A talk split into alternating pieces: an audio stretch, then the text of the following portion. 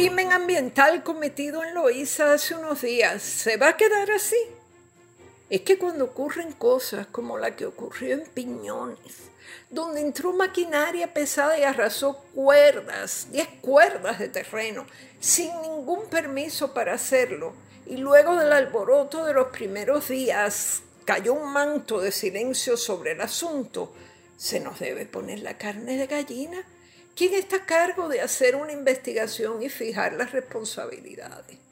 Uno se pregunta qué están tramando, en qué oscuros laberintos de la burocracia y la ley se ha perdido el asunto que acabó con Duna, removió vegetación y mató a la fauna que encontró a su paso.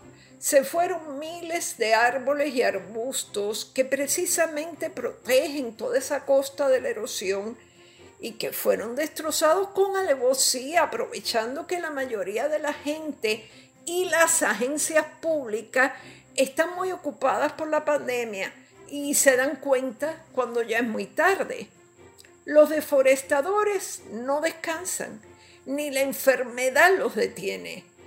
Una líder comunitaria residente en Piñones dijo que cuando el pasado miércoles 7 de abril vio los destrozos, lo que en realidad había visto fue la muerte de cientos de loiseños, porque lo que hicieron con ese proyecto fue abrirle las puertas al mar. Esto cuando vaya eh, un oleaje importante, una marejada ciclónica, etc.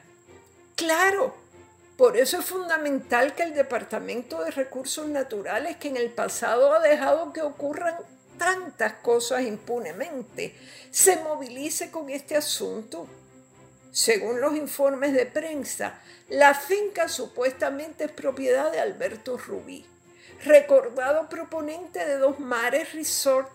¿Se acuerdan de aquello? ¿Se acuerdan de lo que el gobierno accedió a pagar por la expropiación de los terrenos, que según los expertos fue muy por encima de su precio? Búsquenlo, búsquenlo en los archivos o en Google, donde quieran. Ahora no se sabe si este hombre sigue siendo el dueño de esa finca en Piñones. Lo que sí se sabe es que hincaron un letrero con información de, entre comillas, permisos.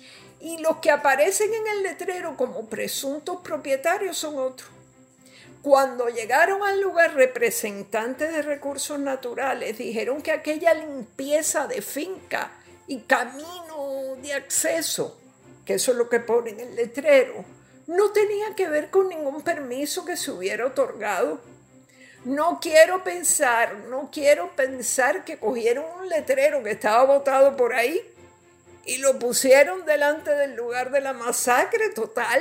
¿Quién se iba a fijar en los numeritos y en las siglas? Lo último que supe, pero eso fue hace días y ya se nos hace larga la espera, es que el cuerpo de vigilantes de recursos naturales estaba peinando la zona a ver si la maquinaria pesada había aplastado para colmo nidos de tinglares que abundan por la zona. Generalmente a los dueños de ese tipo de maquinaria los contratan los propietarios de la finca y ellos van donde les digan que tienen que ir. Pero que sepan que también son responsables de averiguar si los permisos están en regla. No se pueden fiar de un par de individuos que tranquilamente sacan el fajo de billete y les dicen que meten unas máquinas en tal lugar o tal otro. Sobre todo cuando se trata de zonas boscosas o, o de lugares de la costa que evidentemente no se pueden ni se deben tocar. Muy tibia, muy tibia ha sido la reacción de la, de la alcaldesa de Luisa calladita también. En la Asamblea Legislativa no se han enterado de este nuevo crimen ambiental o si se han enterado, no le han puesto mucha cabeza. La verdad es que han estado ocupadísimos, ocupadísimos con las vistas de Washington, preparando ponencias y esas cosas. Además que están en la casa limándose las uñas porque hubo unos casos de COVID en el Capitolio y no vuelven hasta mayo. En resumidas cuentas, no se sabe lo que hicieron en Piñones. Si se llevaron arena, si se llevaron uvas de playa para ambientar el jardín de la casa, si se llevaron boas para hacerse zapatos.